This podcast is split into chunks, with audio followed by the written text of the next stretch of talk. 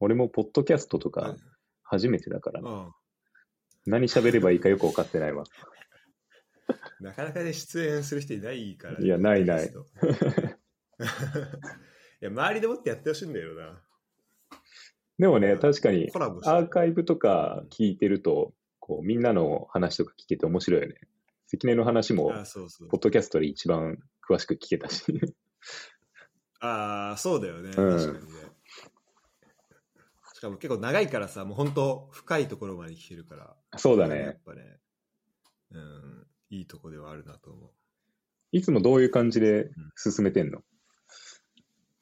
まあ本当ね、回による、てか人、相手によるかな。なんか結構ね、最初は、初回の時はね、本当はあんま決めないで、うん。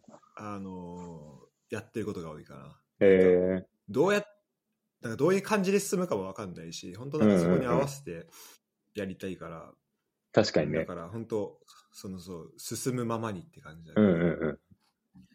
だから今みたいにこうやって、ほぼ紹介をしないで、うん、ぐるっと始めることもある。ああ、なんかそっちの方が気楽でいいな。うん。別に紹介されるほどの人間でもないしな。いやいや、そんなことはないけど、始めますって言って、うんなんか、なんか今日誰々さんです。いや、今日ぐんちゃんですって言うと、うんうんうん。なんか、その、それでね、こう、なんだろうはいはいなんか普段の、普段言わないじゃん、そんなこと。確かに。なんか構えちゃうよね。うんそんなこと言われると。そうそうだから、ちょっとね。ということで、まあ今日はぐんちゃんなんだけど、い や早速言ってる。関根経由で、あの、なんかいいともみたいになってきたね。確かにね。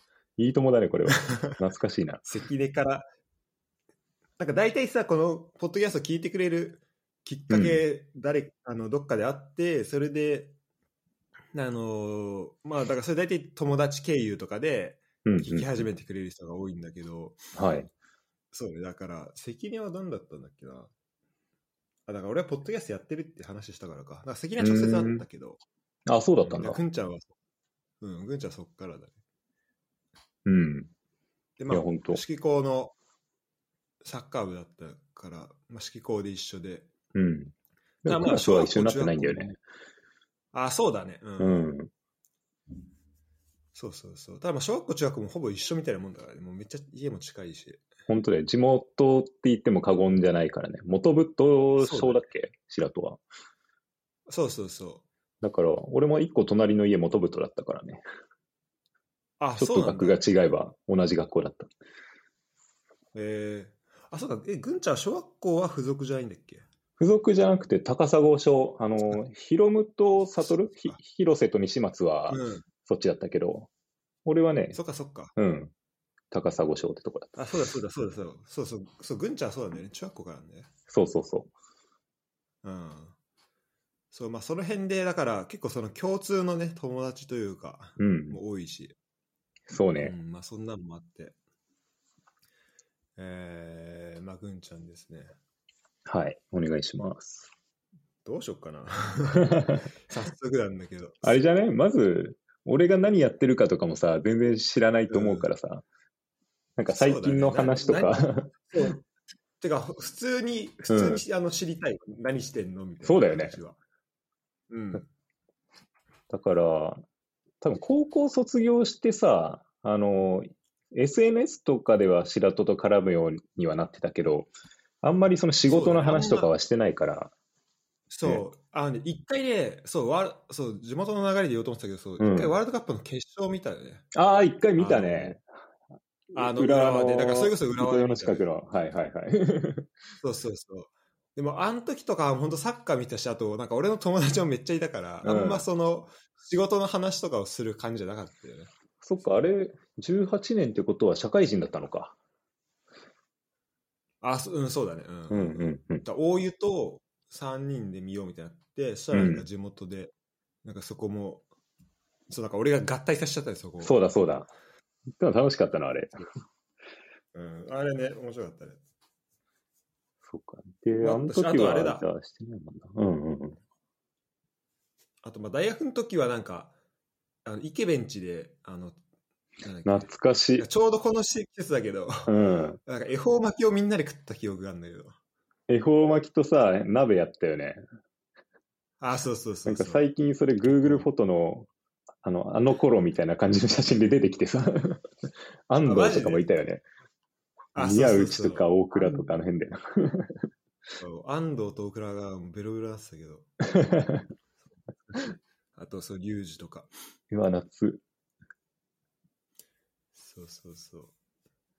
そうで、そうだから今は何してんのかなと思って。そうだよね。今は、だ新卒で水リーチに入って、であれが17卒だから、ストレートで入って、で、そっからはもう転職せずに今も水リーチにいるんだけど、ほうほうほで、仕事の内容はなんか結構部署移動は、まあもともと多い会社っていうのもあって、人事最初やって、で、次、カスタマーサクセスって言って、まあいわゆる営業をやって、で、今は事業、なんか新規事業一回挟んで、今、事業の企画みたいな、あの、ビズリーチっていう、ああんちゃん CM とかやってる。う。はいはいはいはい。ああれを、ヘッドハンターもなんか人集めで使ってるんだけど、あのデータベースを。あの、うんヘッドハンター向けのうん部署の企画みたいな、事業企画みたいなことをやってるかな。ちょっと人に説明するときにね、若干難しいんだけど、なんか売上今月、今年いくらになりそうですみたいなのをこう、シミュレーションして、なんか経営に報告したりとか、あとはなんか、新しい、その、プラットフォームだから一応データベースであって、プラットフォームだから、そのマッチングの効率を上げるためにこういう施策やりましょうみたいなのを企画したりとかっていうのを結構裏側でやってる感じの仕事になってる。で今はそのヘッドハントする側の人の、うんうんうん。まあ、なんだろう、その、体験良くするというか。ああ、そうそうそう。やってるみたいただまあ、えーあくまで、なんだろう、最終的に売り上げが上がるのって企業とその求職者がマッチングしたときでしかないから、あんまりそのヘッドハンターの体験っていうのは二の次というか、まあ、あんまり大声では言えないけど、そんなにこだわってなくて、どっちかというとこう パートナーみたいな感じだから、まあ彼らのというよりはあくまで求職者と、えっ、と、人を探している企業が、まあ、より体験よく採用活動とか休転職活動ができるようにするっていうのが、まあ、結構大きなミッションになってるって感じ。な。なるほど、なるほど。うん。えーそれは、でもなんか、そのやる内容変わるっていうのは、じゃあ、そっか、その同じ、まあ目。標というか、最後、この、最終的に到達するとか同じだけど、まあ、そこの関わってる場所が、関わり方が違うというか。ああ、そうそうそう。なんか、うん。そうだね。その、一つの事業の中にも、まあ、事業会社とかならイメージしてもらえれば分かりやすいと思うけど、大体メーカーとかだったら物を作るエンジニアとか、あの、緊急開発の人とかいたりして、で、それを作ったものを売るセールスがいて、で、うんうんなんかその事業全体を俯瞰して、えっ、と、企画とか立てる企画がいて、みたいな。あその構図はあのうんメーカーとかとあんま変わってなくて。うん。うんうん。で、えっ、と、カスタマーサクセスでやってた時は、まあどちらかというと売る側だったし、今は企画だから売る側じゃないけど、こう何売るか考える側の人みたいな、なんかそんなイメージ。えー、なんかそのさ、人材系で何売るかを考えるっていうとなると、なんかどういう、売り物的にはどういうものになる確かにね。いや確かにそうだ全然、うんあんまイメージがつかない。その、うんうんうん。なんかね、これ結構難しいんだけど、イズリーチってこう人材っていうのがどどうしても目立つんだけど、なんか人の紹介とか全くやってなくて、どっちかというと、あの、マッチングアプリあんじゃん、Tinder とか。ああいうのの運営してる会社と近しいイメージ、イメージとしては。ああ、そうなの？そうだからあれは男女をマッチングさせるのが Tinder だけど、マッチングアプリだけど、えーうんえっ、と、ビズリッチは、あの、求職者と、えー企業をマッチングさせる。ただ、それだけだから、はいはいはい。なんか売り物というよりは、なんだろうな、そのプラットフォームに会員登録してもらうことが結構大事で、じゃないと、こああ、なるほど。あう、メメーカーでいう在庫が入ってこないみたいな。ー なるほど。あ、はいそれはね、すごいイメージつくわ。つきやすいわ、その、そうそうそう。Tinder みたい完全に俺あの Tinder。Tinder でインターンしてたから。あ、そうだったんだ。知らなかった。だからちょっとなんかどう何を考えるかとかは、ちょっとは、ちょっとイメージつくわ、そああ、そっちの方がね、全然イメージしやすいと思う。てか合ってる。えー、な、なるほどね。うん。じゃあ入ってもらって、入ってもらった後に、うん。うんと、だからいかにマッチングしやすくなるかとか、ああ、そうそうそう。本当にした本当に。まあ、だからそこまでをどうするかみたいなことだよね。そうそうそうそう。だから、うん。最近は、なんだろうな。なんか、データベースの中だと、比較的年齢の若い求職者の登録が増えてきたから、じゃあちょっと若手のマッチングも強化しようかとか、いわゆる Tinder とかで言うと、ちょっとティーンエイジャー増えてきたね、みたいな。ここのマッチングとかマネタイズどうするみたいな、なんかそういう話を結構してる。うんうん。でも、それってさ、Tinder だったらなんかさ、アイテムとかあったりするけどさ、ビズリーチあ なんかさあ、ブーストとかね。ななんつうの？ブーストみたいな、そうそうそうそうそう。あでもねアイテムじゃないんだけど、マッチングさせやすくするための、例えばなんか会員、そのアクティブな会員にはホットっていうフラグがついて、そのうん。ホットのフラグをもとに企業側がスカウト、ホットの会員を中心にスカウトするみたいなことはやってたりする。なるほどね。うん。あ、あとあれなのか。今ちょっと軽くそのサイト見てるけど、うんうん。なんか、求人検索、ヘッドかハンター検索ってやって、そこの、こう、はいなんていうの、クライテリア、なんえっ、と、この、なんか、検索するときの、うん。あの、フィルターかけるところあるね、あるね。を、なんか、どう、どう、何をこう、設定するか。例えばなんかヘッ、えっとヘッドハンターの方だったら、経験年数とか、日本語力とか、英語力とか、はいはい。なんか、そういう絞り込みを、なんか、何をひ、何を基準に選ばさせるかとか、なんか、その。関係はしてくるのかな？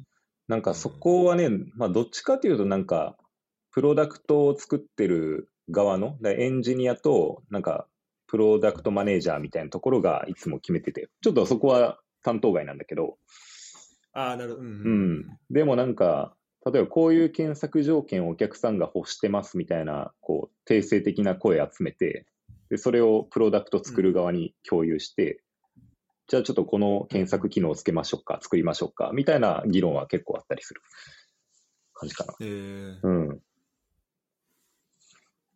なるほどね。すごなんかでもさ、まあ、俺らの、多分、なんかまあ、俺らのこうなんだ、まあ、同期ぐらいの人とさ、うん話してるとさ、話うんうんうんたくさん出ると思うけど、なんか、転職しようと思ってるとかさ、会社辞めようと思ってるとかさ、うん。めっちゃいるじゃん。だから、めっちゃそういう意味でも。今めちゃめちゃ、うん。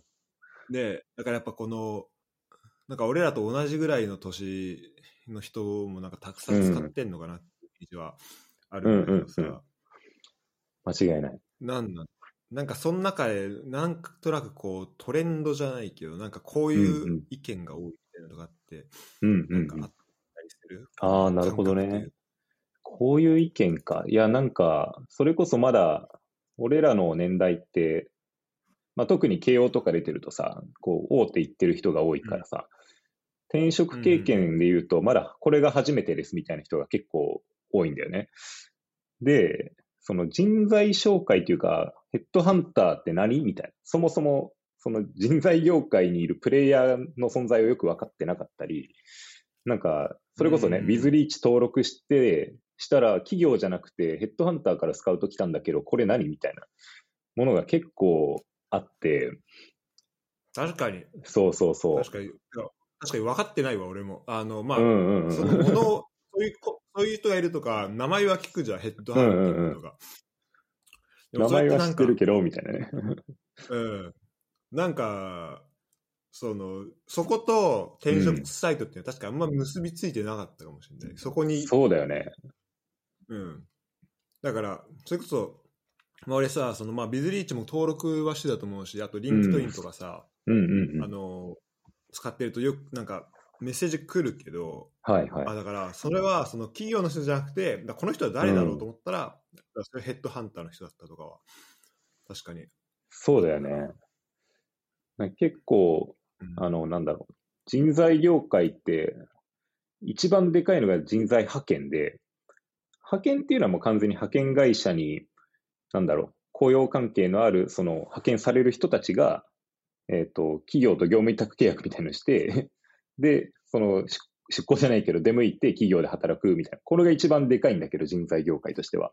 あの、売上規模も。うーでー人材紹介っていうのは、あの、人材紹介会社っていうのがあって、その紹介会社が、なんか、いろんなやり方、それこそデータベースにを使ってスカウトを送るっていうやり方もあれば、日経新聞を読んで、上場企業の役員の名前を見つけて、そこに、なんか、アポもないけど電話とかメールするっていうやり方もあれば、なんか勉強会とかで、うん偉い人とつながって、うん実はあのこの企業がこういうポジションであなたのような方を求めてるんですけど、どうですか？みたいなやり方もあったりとか、結構見えないところでやってるから、クローズドな業界ですげえ分かりにくいんあ、そうだ。うん。うん。え確かにそうだよね。だって、なあ、派遣はある意味ちょっとなんかシステマチックにできちゃうけどさ。ああ、そうだね。ね、そうだね。実際紹介するってなると、本当まあ、もう本当マッチングが必要というか、その人をちゃんと見てやらなきゃいけない部分もあるもん。あるそうそうそうそう。だから、そうだね、ヘッドハンターからしたら、人、人っていうかその、企業に合う人を見つけるためための一つの手段に過ぎないんだけど、ビズリーチとかっていうのは。ただそのやり方、あビズリーチっていうのがなんか意外と人材紹介会社にとっては、そこでの集客っていうのが最近大きなやり方というか、メインの手段になってるって感じ。へで、何の話だね？そうだ、同期で転職みたいな話だよね。あ、そうそうそう。ごめん、ちょっと俺がそらしちゃったわ。あ、全然。だからそれで言うと、相談もらうこと多いんだけど、俺も結局、ヘッドハンターでもないし、企業の人事でもないから、案件は紹介できないんだよね。で、あの、Tinder の人だから。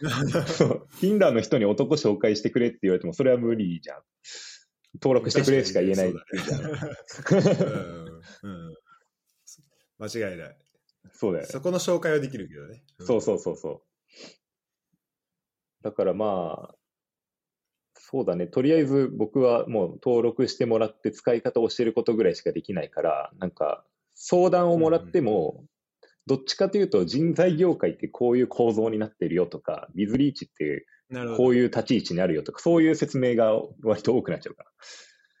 なるほど、なるほど。うんうんでもまあ、すごい需要はあるというか、あの、うん。もうなんか伸びてるとは思う、市場的には。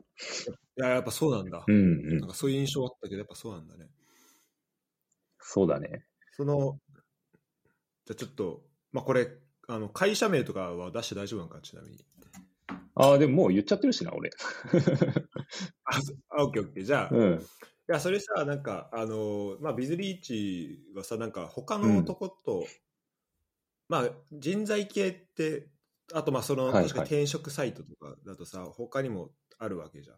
うんうんうん。なんかそまあ、他にもあるって言いながら、俺はあんま知らないんだけど、なんかその辺と比べて、なんか、ここが違うよみたいなさ、はいはいはい。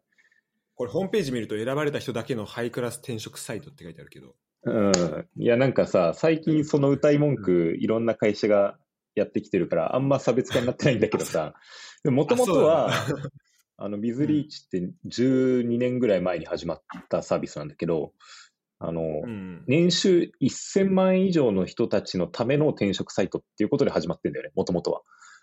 あ、そうなんだ。そうで、そのハイクラスとか呼んでんのが、いわゆる年収の高いビジネスパーソンっていうのを指してんだけど、そこを専門でやってる、なんだろう、転職サービスっていうのは、意外と当時はビズリーチしかなくて、国内には。えーうん。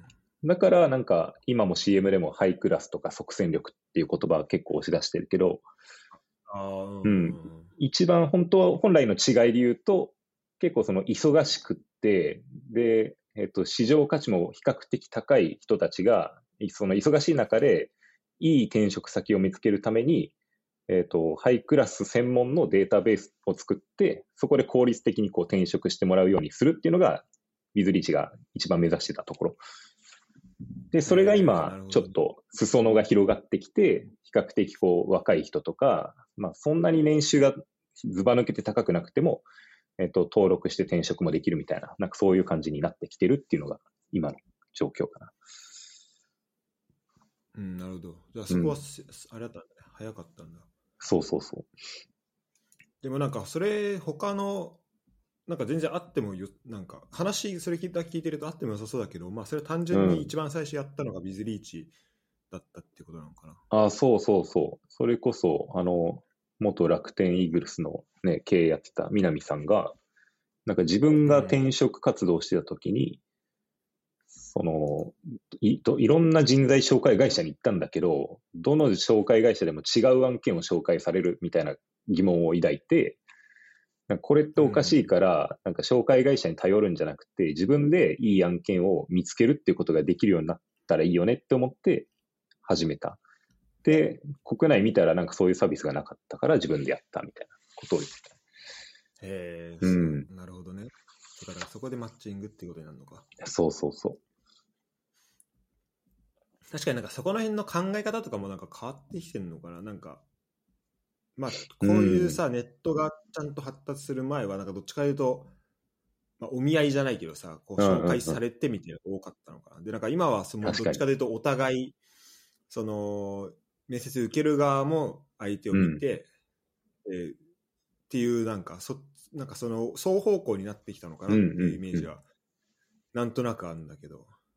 そう、でもそれはそうかもしんない。なんか、今まではうん企業が本当選んであげるみたいなんじゃないけどさ、新卒採用とかでも、例えばもう電通、博報堂、商社とかさ、あの辺がもう、き期待なるクレバースタンスだったのが、まあ今までの採用活動だったと思うんだけど、今はどっちかというと人口が減ってるっていうのもあるし、あとはその、就職以外の選択肢も増えてるっていう企業とかさ、なんか YouTuber でやるとか、なんかそういうの増えてるから、その企業に勤めるっていうのが当たり前じゃなくなってきてる中で、なんかこう企業があぐらかけなくなってきてるっていうのがあって、そういうパワーバランスが崩れたこともあって、割とこう、お互いのために、こう、ちゃんと膝つき合わせて、こう、嘘偽りのないように、お互い知ってから、えーマッチングしましょうみたいな感じにはなってきてる。うんうんうんそれは感じるかなるほど、その変化は面白いな。うん。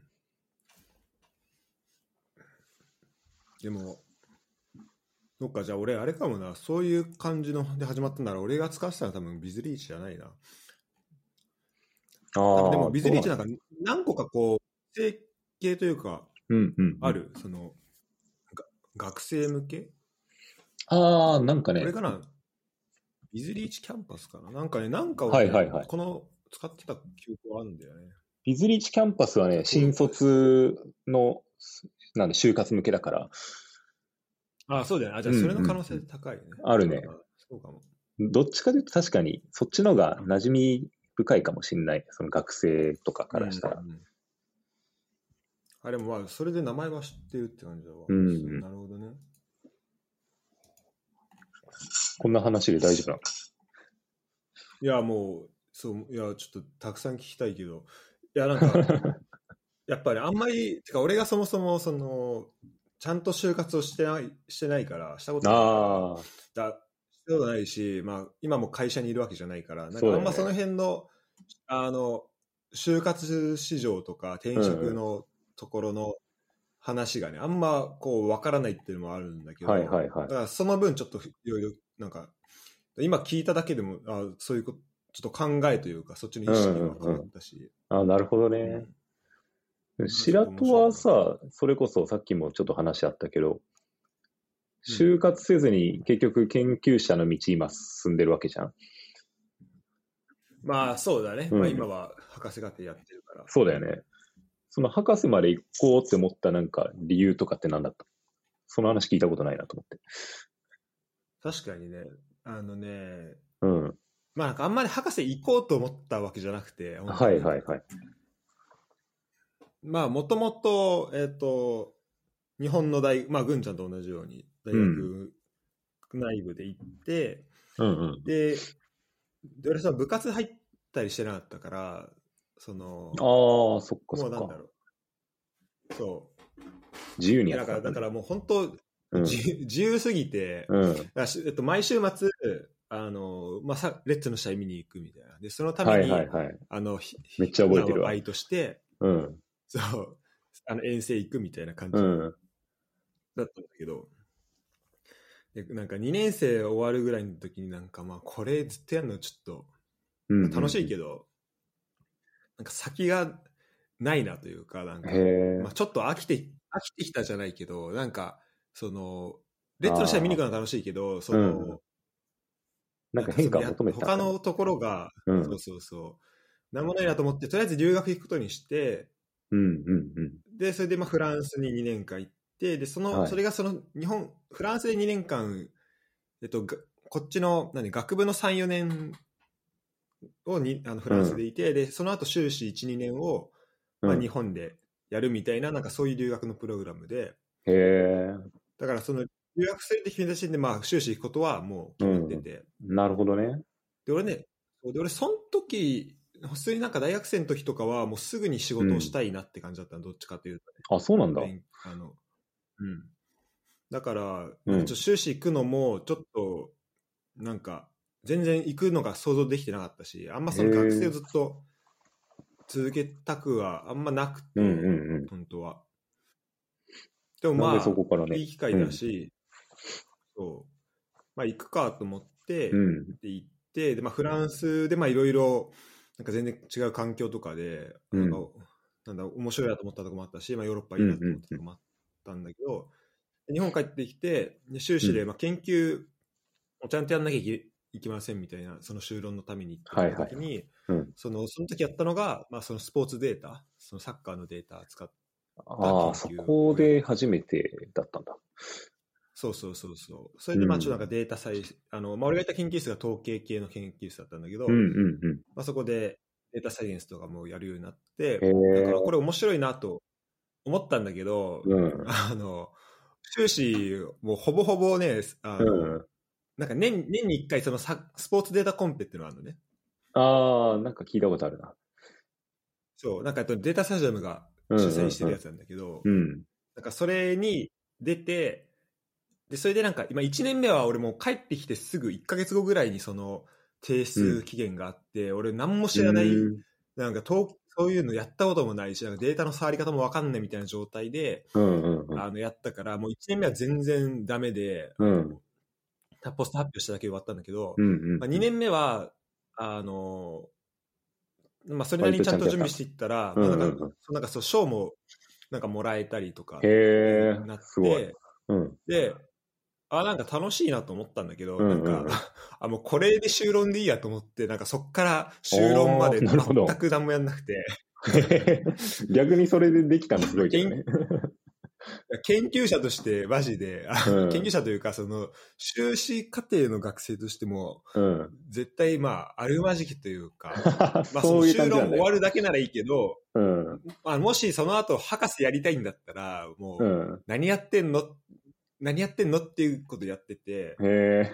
で、それ、で、その後、で、なんか、まあ、研究者に何やってるかっていうと、まあ、インターンとか結構うん。行ってて、ただね、なんかその辺のなんかその、えっ、と、新卒の、何、そのイベントの中で、なんか、うん。その自分の研究を紹介するみたいなのやった時に、うん。なんかそのやってる内容、そ俺が紹介した内容を、そのサッカーの内容を紹介したら、その人が、うん。うん。なんかね、昔その地図とかその地理系の、うんうん。うん。なんかその地図のなんか技術者かなんかの人だったらしくて、なんかこの、こういう手法サッカーに使えないのみたいな、使ったってなもらったのがあって、うんその、そう、それで賞をもらえたから、うん。うん。うん。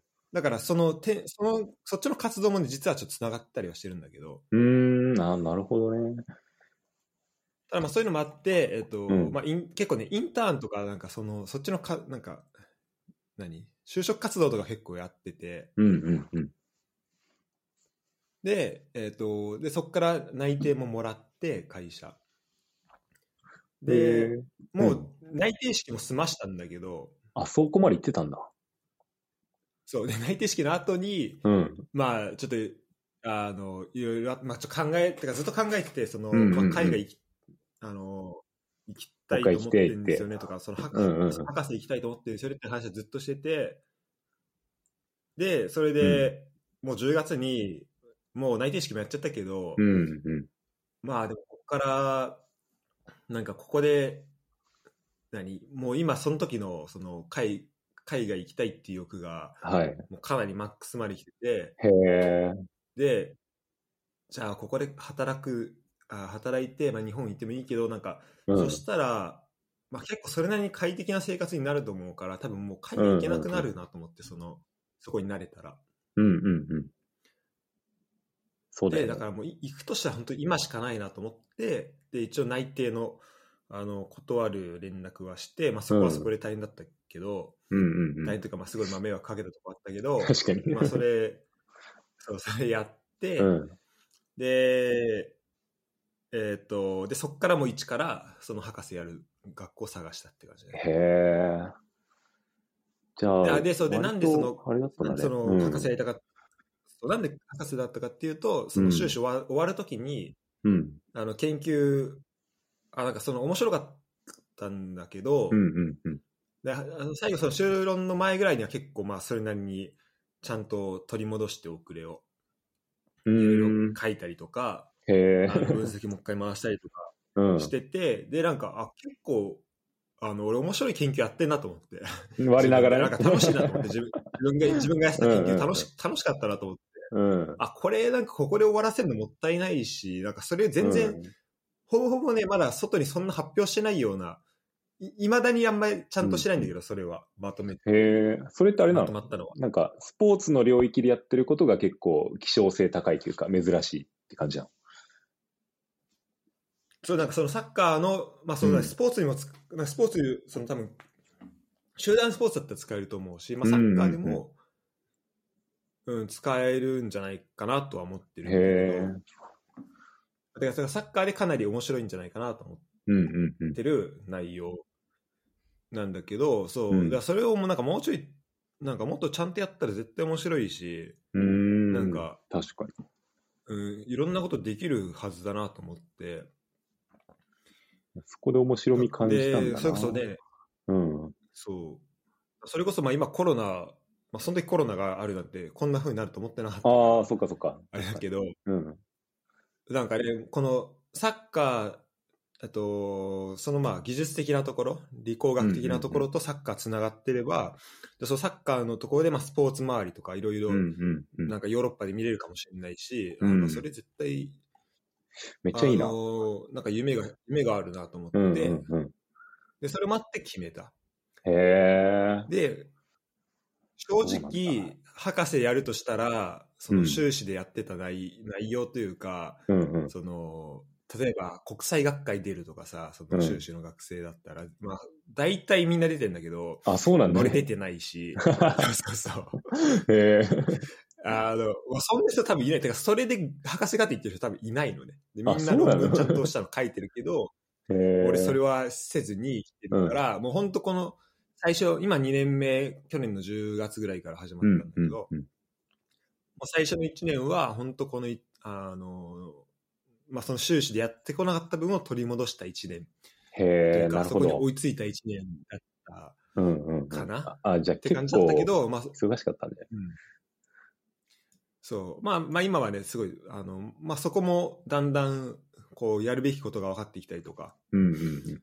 あと環環境にも慣れたし、なんか英語でいろいろやったりするのにも慣れてきたから、うんまあそこで、まあ最近はすごいいいけど、うん。なるほど、なるほそう、だから、もともとそんなね、なんかアクティブ、なんか積極的に博士行きたいっていうか、なんか博士をやりたいとか、そのアカデミックな方に行きたいっていうまあ理由。じゃなかったし、手手段としてってことか。うん。そうそうそう。それこそ、まあ別になんか学位が欲しいっていうよりも、そのなんかそのサッカーの研究をもうちょっと続けたいというか、うんうんうんもうちょっとその自分の納得できるところまでやりたいっていう、まあ結構エゴな部分もあるし、うんうんうん。あるから、なんかこれ終わった、博士終わった後に、その、指導教員からもなんかどう終わった後どうどうするか考えてるのって聞かれたりするけど、うんうん。まあなんか全然その、なんかあんまそのアカデミックな方で研究者な、うん残ってとか、その先生になるとかっていうのはあんま考えてない。ああ、それこそじゃあ、もっと実践的な場所というか、なんだろう、スポーツのどっかのクラブに入ってアナリストとしてやるとか、そういう道があるのかね。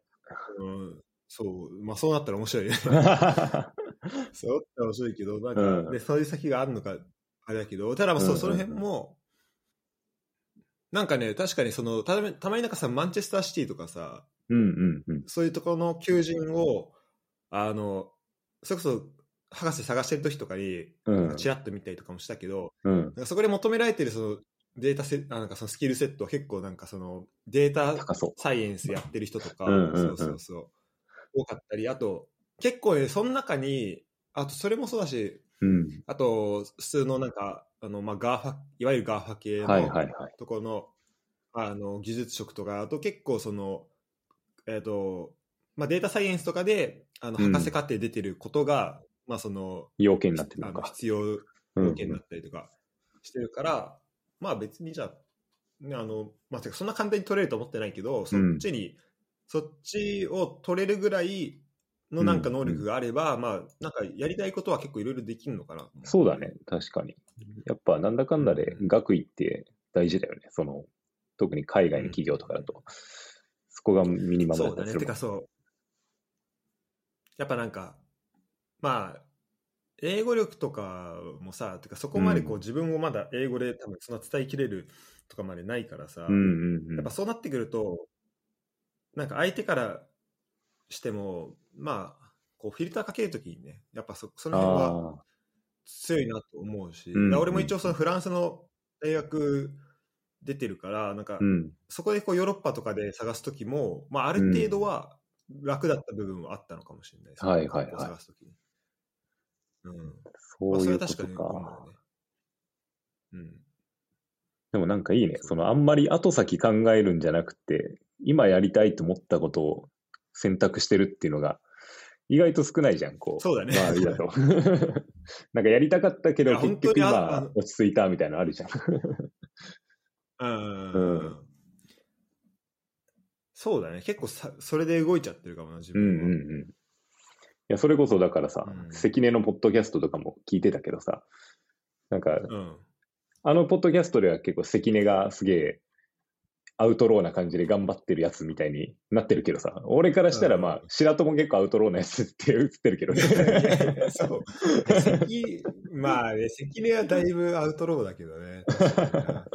あで、俺はね、全然普通だと思ってんだけどな。なんか、うん。いや、でもど、どうなんだろうな。まあなんかすごいラッキーというか、なんか自分にとっては、ああ、でもどうだろうな。まあ、はあの、修士行くのは本当ラッキーというか、うんうんうんなんか、もう自分が行きたいって言えば、フランス語とか何もいらずに、うん。あ、てか、修士っていうか、その、だまあ、ダブルディグリーっていう、なんか2個ま、あのマスターもらえるっていうので、その、フフランス行ったのも修士って言ってるけど、うん。だその、ほぼ、もうフランス語力もいらないから、もう自分で行きたいっていう意思と、まあちょっとその成績大学での成績があれば、行けるみたいなやつだったし、はいはい。で、まあ俺らなんで大学入れたかっていうと、まあ、まあ、高校受験頑張ったとかはあるけど、うん。でも、まあ、基本的にはね、そあの、まあ、自分の力っていうよりは、なんかその、まあ、親、本当親がその 学費を払ってくれたからっていうのはあるわけ。間違いない。だからもう、ただのラッキーでしかないから、そんなの。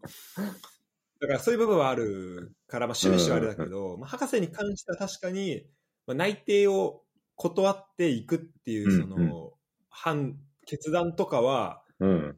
まあ、めちゃめちゃ悩んだし、なんか本当いろんな人に相談もしたから、うんうんうん。あのーまあ、そんな簡単じゃなかったし、多分まあ、その、同じ立場にいても、まあ、みんなが同じ決断をするわけではないんだろうなとは思うんうんいや、本当そうだよね。う。でも確かにだから関根とは結構話が合うんだよ、そういう意味でも。ああ、なるほどね。なんか境遇似てるしね。ちょっと。まあ、そう特殊なところあるけど、なんか抽象化すると似てるところはある気がするな。そうなんだよね。だって俺、関根と初めて喋ったの、本当この2年、2年前ぐらいとかだよ。あそうなんだ半年から行って、うん。2年も前じゃないね、1年半ぐらい前かな。うんうんうん。とドイツ来る前とかで、直前に、あの、友達と、地元の友達と、ちょっとうんコオロギラーメン食い行こうよって言って、へえ。で、一緒に行って、うん。そう。で、そこで、ほ。ぼ初めてぐらい喋った。うん。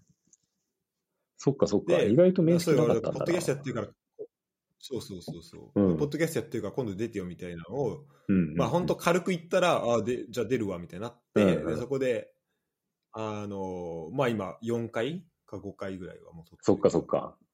結構な頻度でやってんだね。そうそうそううん。ああ、そう、まあそこにね、またぐんちゃんも来て。そうね。でもなんか、普通に刺激になるよ、二人の話は。あ、本当に？うん。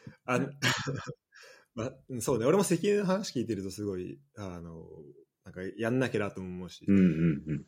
え、このさ、ポッドキャストを始めたきっかけとかはあったの？何だったああ、ポッドキャスト、これはなんなんだっけな、なんか、のうん。結構飲み行ったりするときに、うん。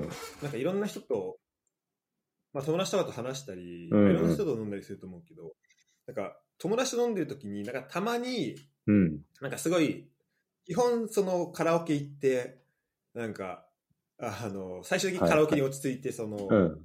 あの、ベロベロで終わるみたいなのが多かうん多かったりするけど、たまになんか、ちょっと、まあ深い話じゃないけど、なんかちょっと話し込んで、なんか、なんか結構、あ、面白い、なんかそんなこと考えてたんだとか、はいはい。結構あ面白いなみたいな、そういうのおもろいよね。なったりする。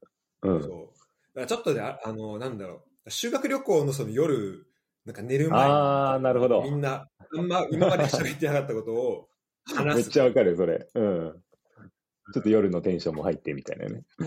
そうそうそうそうそう。で、そうなって、なんかうん一回ね、そう友達と飲んだ時に、あ浦和のね、ラーメン王だわ。わかる？ラーメン駅どこだ？あ、高架下の？あ、そうそうそうそう。ああ、俺、あの安いラーメン屋さん一緒に行ったわ。あそこいいよねそうそう、あそこでいいのよ。うん2時までやってるからさ、うんで酒も飲めるし、ラーメンもうまいし。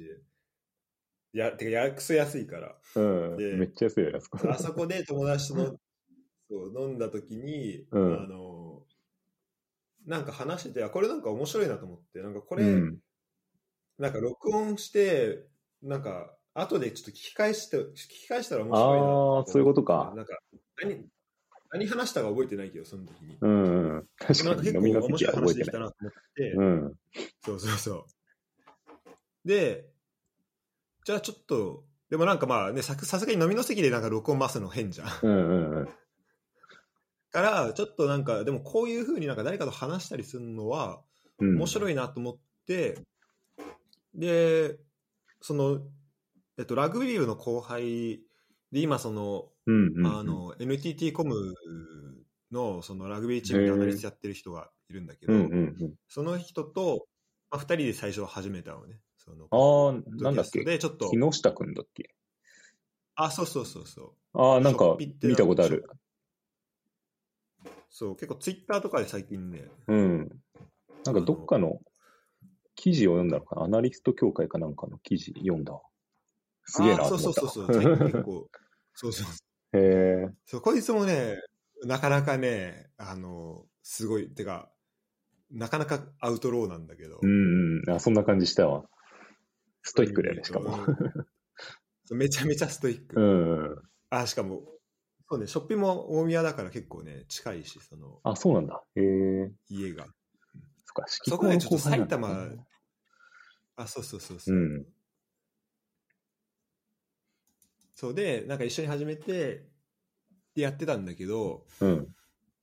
さ最初なんだっけあ、そうだ、最初、それこそショッピが、その時はね、ニュージーランドにいて、うーん。あの、ニュージーランドのチームでやってる時で、はいはい。まあそのリモートで始めたんだけど、うん。まあそっちでの話とか、いろいろ話したりしてたんだけど、うん。まあ、なかなかその、まあやっぱチームで働いてるからさ、そんななんか、その、何でも話せるわけじゃなかったりとか、はいはいはい。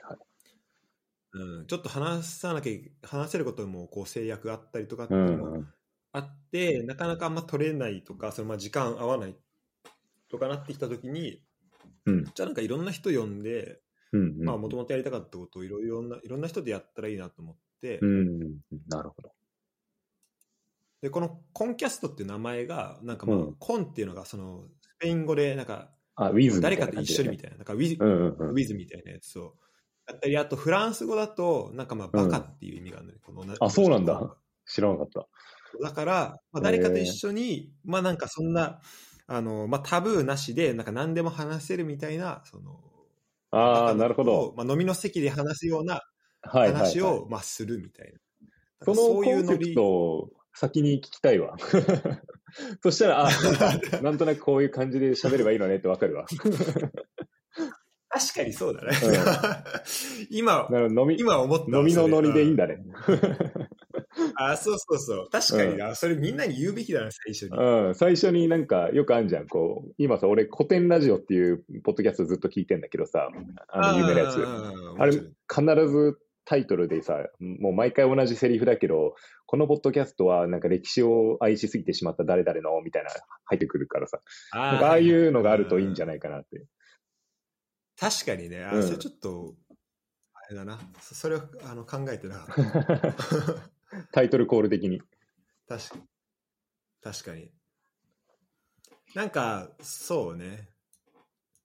うん、確かにそれはありだな。うん。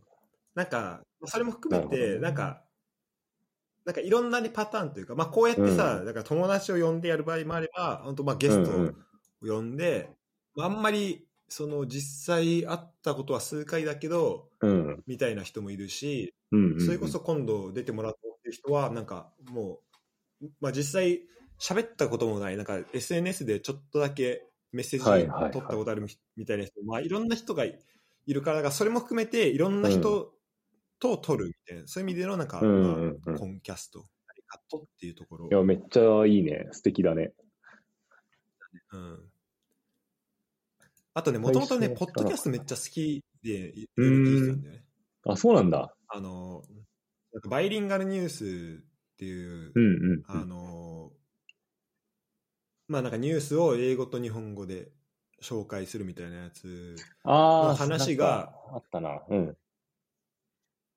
そうそれがねあのなんだろうまあうん。ニュース取り上げてるニュースも面白いしそこに対してなんかそのまあ2人その日本語き基本的に日本語で喋る人と基本的に英語をずっと喋る人が2人いるんだけど、うんうん。その人がそのニュースに関してなんか自分が思ってることをバーって喋っていくポッドキャストなんだけど、うんうんうんなんかうーんまあラジオとかさすごいなんかエンタメ性があったりとかうんうんうんすごいこう、まあオーガナイズされたものとかはすごい好きだったけどそれまでも、うん、なんかこううやって自分が思ってること喋ったりとかなんかその自分の意見言ったりとかなんかそれを入れ、それだけで結構面白いなと思って。んうんうんうん。いや、めっちゃ面白いわ。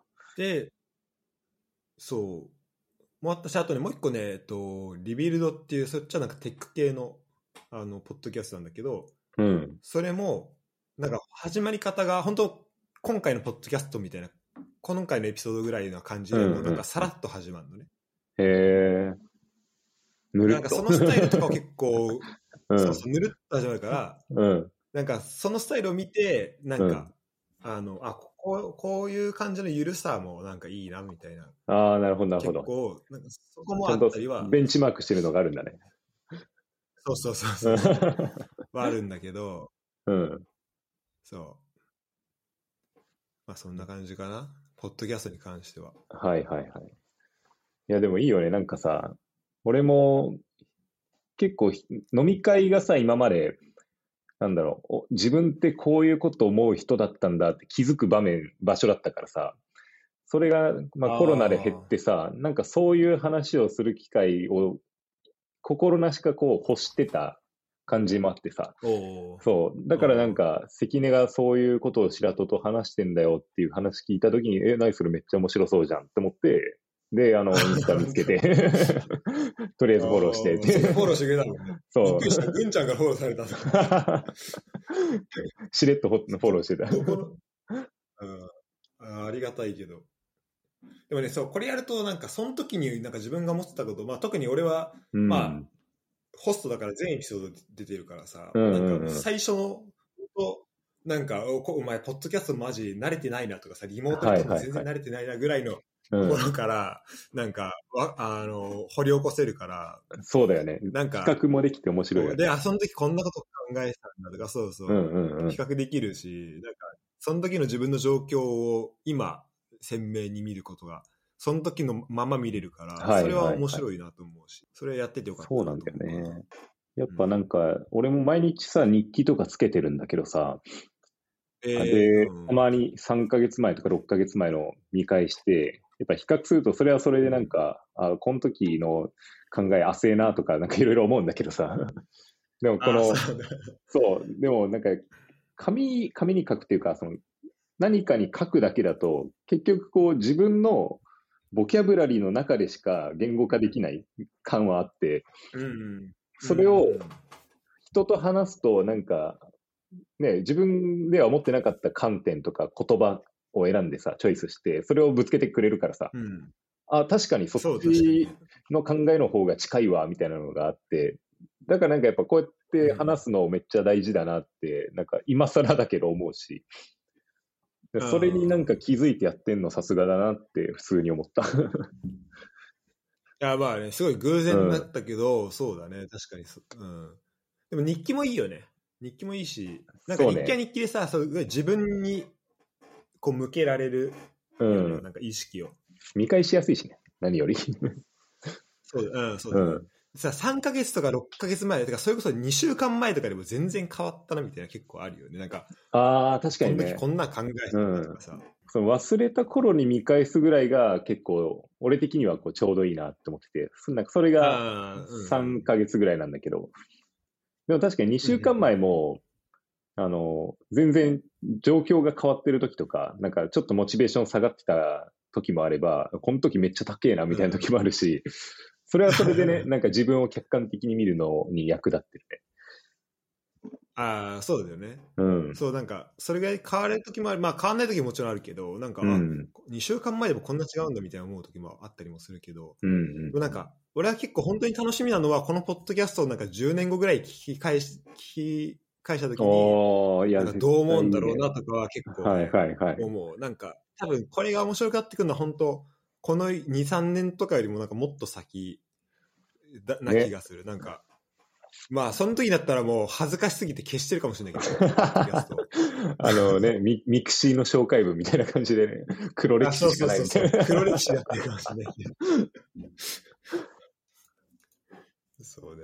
そっか、でも残るから、残すとくのはいい、残しとくのはいいよね、こうやって。そう。うん。そうで、まあ、ぐんちゃん言ってくれたように、うん。あの、そうね、だから自分だけだとやっぱ出ない部分があったりとか、うんうんうん。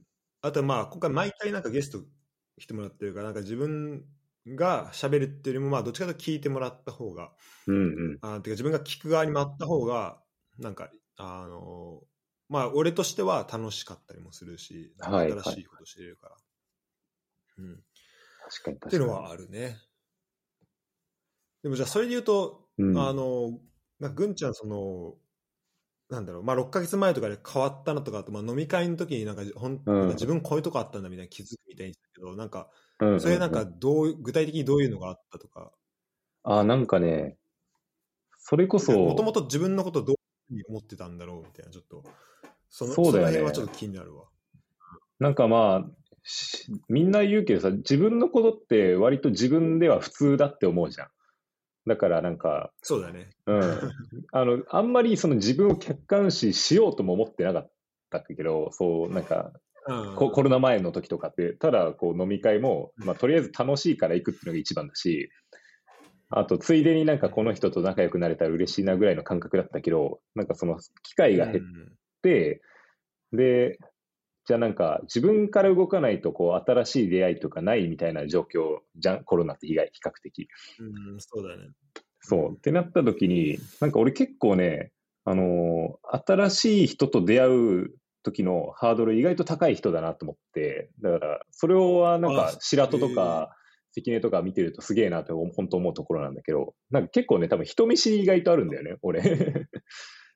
ああ、そうなんだ。そうそうそう。全然そんな感じ。意だ。外と、えー。そう、それを自己認知し始めたのが、つい1年前ぐらいなんだけど、あ それこそさ、俺も別に人見知りだって言われたこともあんまなかったし、自分でもそう思ってなかったけど、でもね、ある日なんか人見知りの人になんか共通する点みたいなのをなんかの雑誌で見てたときに、あれ？これ結構俺だなって思って、ふと思って、え母親とか、それこそ家族がさ、まあ、やっぱ一番ちっちゃい頃から見てもらってるからさ、なんか俺ってどういう子供だったみたいな話を聞くと、なんかカメラに映るのがすげえ嫌いな子だったよとか、あそれガチの人見知りじゃんみたいな、なんかそういう傾向結構あったみたいで、だからなんか、あの、それで自分をなんかね、知りたいなと思って、気持ち悪いけどちょっと。うん。知りたいなと思って、うん。あの、ストレングスファインダーってあるじゃん。あ、知ってる？なんか、ああ、うん聞いたこと、なんかやったこともあるかもしれない。ある、あの、自分の特性を確か34項目ぐらいで、あの、分類して、上位10個の資質を出すみたいな。まあなんか全部出るんだけど、うんうんうんで、まあ人見知りっていうその傾向はないけど、あの、親密性っていうのが俺めちゃくちゃ高かったんだよね。あの、しんあーそう、親密、なんかいろいろあるんだよね。えっ、と、着想とか、学習欲とか、あとはなんだっけ、内内政とか、なんかいろいろ、あの、しうん。特徴の名前があるんだけど、親密性がすごい高くって、で、なんかその親密性が何かっていうと、えっ、と、うん。簡単に言うと、内輪が好き。だからその、すでに知り、心知れてる中の人たちと深い付き合いをするのが好きっていうタイプらしくて、はいはいはい。そうなるほどね。うん。裏を返すと、こう、新しい出会いとかにちょっとこう、抵抗を感じるようなタイプ。うん。でもなんかそれを、そう考えると、ちょそうそうそう。っとマジ申し訳ないことしたなとか、そのワールドカップのやつとか。いや、なんかね、あの時は仲がいい人がいるから、そう、いいんだけど、あ、でね。あ、あちょっと話コネクション、ブリッジがなくて、うん。うんそう、ブリッジがない状態だときついんだけど、まあ、ああやって仲のいい人が友達呼んでくれるときはむしろそっちの方が助かるのね。じなんかそうした方が、あそういうふうに友達って増やしてきたから、今までも無意識だけど。なるほど。うん。うん。で、結構ね、この、その自分のこと、自分を人見知りだなって自覚できたのが結構良かったんだよね、俺にとっては。なんかここ、えーそう、なんか最近仕事でも、その、さっきちょろっと話したけど、新規事業をやった時っていうのがあって、ちょうど半年前ぐらいだったんだけど、俺ずっと営業やってたから、あの、営業サイドやってたから、企画の仕事が初めてで、で、あの、簡単に言うとすげえ挫折したんだよね、その時仕事で。あの、新しいことをやって、で、新規事業ってなんか、何も決まってないとこから自分で決めに行かなきゃいけないみたいな。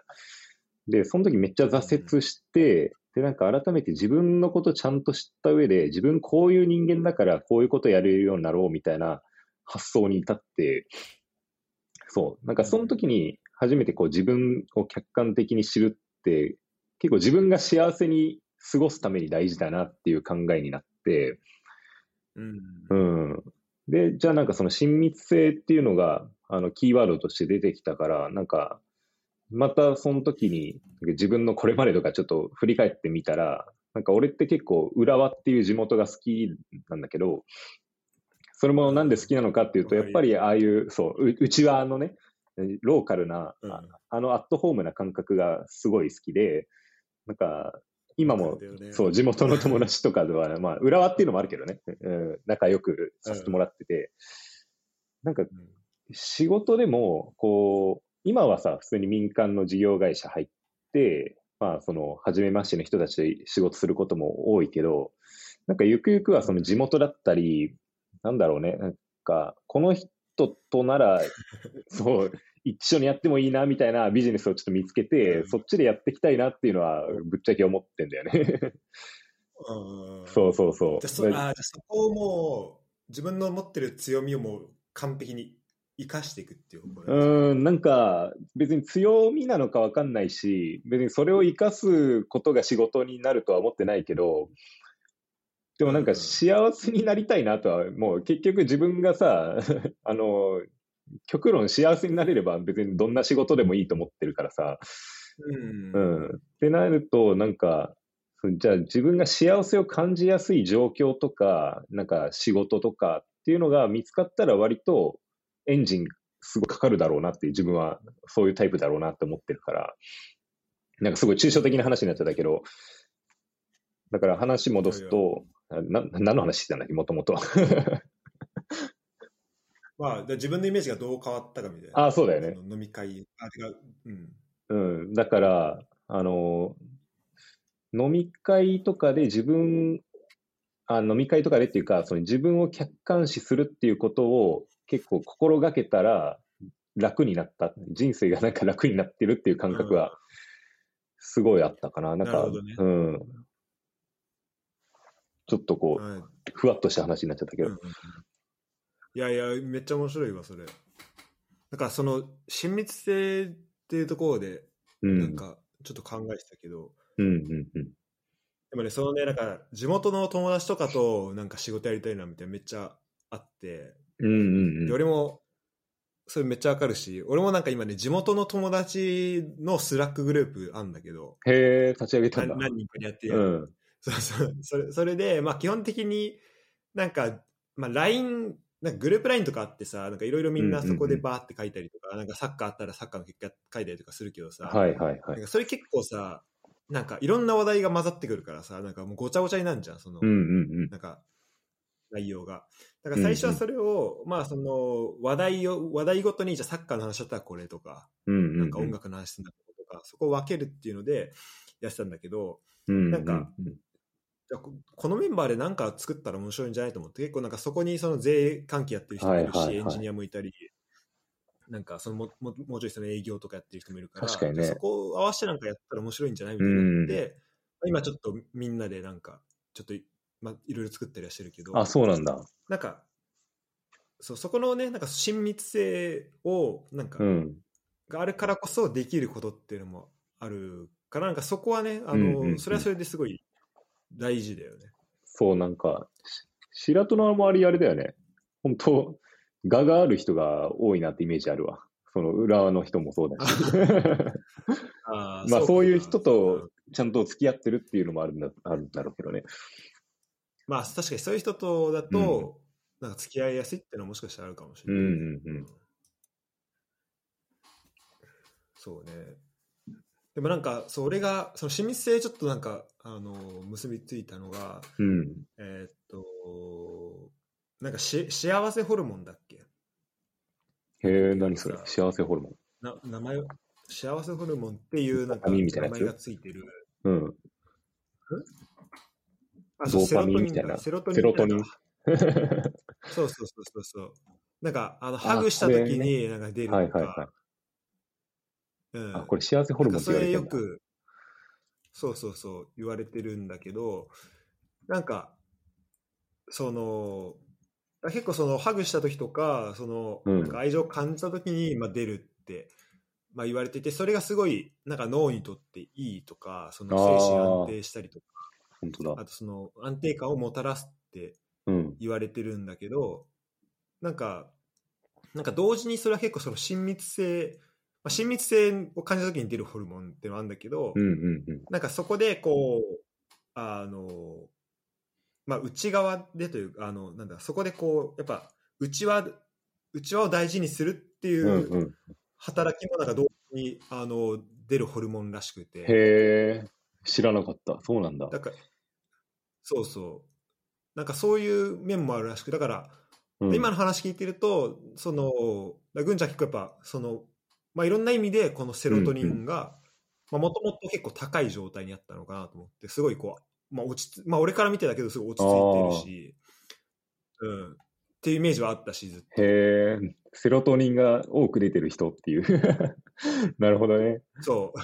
そう、あったし、まあ、さらに、その、だから、うんあの、まあ、内輪を大事にするっていう意味でも、そうんうんのセロトニンが結構多いのかなっていう、まあ、はいはいはい。は思ったけど、だから、でもそこにやっぱ自分で気づくとか、なんかそういう部分があるんだなって思うのは、うん。なんかそれだけで全然違うよね。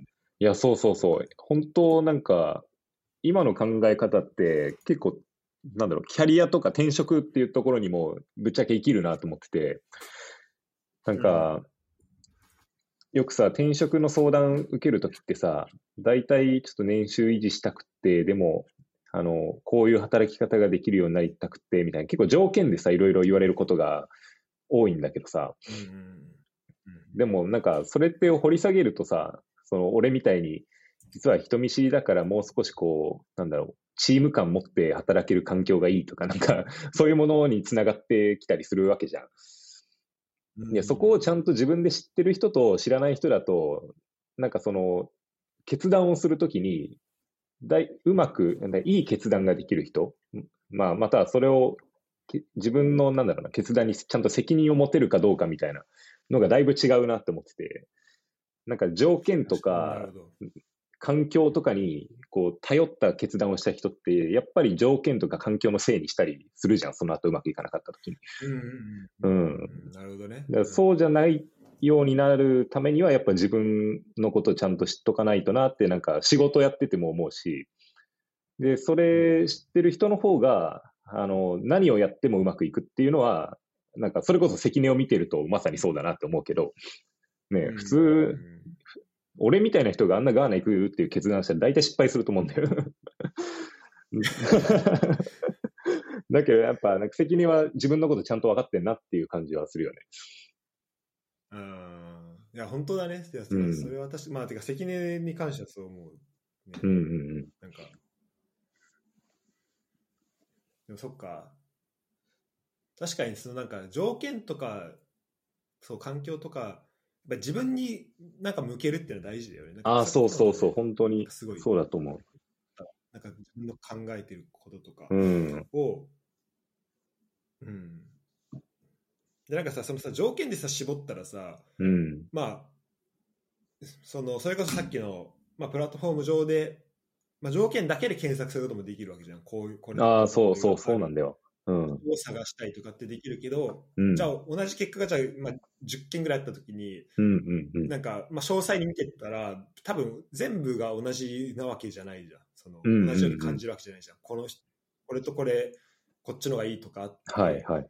で、多分条件だけで見たら、その違いは、まあ、10個同じその条件に当てはまるもんだから、その違い説明できないけど、うん。自分のことを分かってたら、あこここだから、だからそこにさらにこうちゃんとしたフィルターを入れられるし、そこをちゃんと言そうだよね。葉にできるから、うん。だから、その、じゃあこういう人を探してほしいっていう時も、そこでちゃんと言葉に乗せて言えるから、その、単純に条件で10人探してきてくださいよりも、なんか多分ちゃんとしたこうフィルターになったりいや、そうなんだよね。する。なんかさ、ねうん、ウォンテッドリーって知ってる？あの、あ、うんうんうん。あれ、ウォンテッドリーって、うんまあなんだろう、使ってたわ。インターンとかさ、まああとは普通に正正社員の採用とかでも使うんだけど、あれが、うん。なんだろう、伸びたっていうか、後発で人材業界に入ってきて伸びたのって、それこそ今言ってくれた、あの、フィルターっていうか、大体仕事探すときって年収とか勤務地とか入れて、いわゆる条件面を検索して、デジタルにフィルタリングした求人を残すっていうやり方だったんだけど、でもそれだと、なんかその、会社の内側のこの定性的な情報、要はなんか、アットホームな会社とかさ、あとはなんか、みんながゆ目標を持って頑張ってる会社みたいな、そういう定性的な情報が排除されちゃうから、そこをむしろうん。前面に押し出したのがウォンテッドリーで、そこに共感する人が多かったからうん。ユーザーが増えたっていうふうに思ってて、なるほど。そう。だからなんかあの、転職サイトとかも、そのデジタルな条件で検索する時代はなんかそろそろ淘汰されるというか、まあ必要最低限だけ残って、うん。うん今、ユートラストとか、なんか、後発のサービスとかって、えっと、社員、社員の紹介とか、なんか、要は、内面、人の内面とか会社の内面をすご、でのマッチングをすごい重視するようなサービスがどんどん出てきてて、多分そっちにどんどん、その転職とか、うん採用っていうサービスもシフトしていくんだろうなって思ってるんだよね。なんか、アルバイトとかぶっちゃけ条件でいいけど、うん。正社員とかの採用とかそっちになるかなっていう感じがする。うんうん、ちゃんとね、そこで、あの、ね、み見ていくってなっていくとそうだよね。うんうんうんでもなんか今の話も白戸に言われたから今繋がったわ。確かに。あほんいうん。やーでもそのなんかでなんか条件とかん、まあ、条件で見てる人を最後条件のせいにするっていうのはなんかマジでうん。なんか名言だなと思ってマジそうだなって思うマジそうだなと思うなんかそれ仕事に関わらずなんか何でも言えると思うなんかいやそうだよる人は、本当に。うん、全部全部最後はうん。てか、まあ、結局そうだよねだってまあそれはその条件付きでうん、探してんだから、その条件がまあ合わなくなった瞬間に辞めるし、うんまあなんか自分が悪かったとしてもうん。なんかそっちを見見に行っちゃうよね。そうそうそう。だからね、なんかそういう、それも別になんかなん、いい悪いだとは思わないけど、なんかその、うん俺がさっき言った自分が幸せになるならないみたいな話で言うと、あんまそういう自分じゃないところに依存した意思決定の仕方っていうのは、不幸になるからあんま良くないんだろうなとは思うよね。うんそうだね。あてかね、めっちゃそれ思うわ。なんか、あやっぱ自分の感覚をさ、もっとなんか、みんな、あみんなというかさ、まあ、もっとなんか入れていきたいなと思うんだよね。うんうんうん。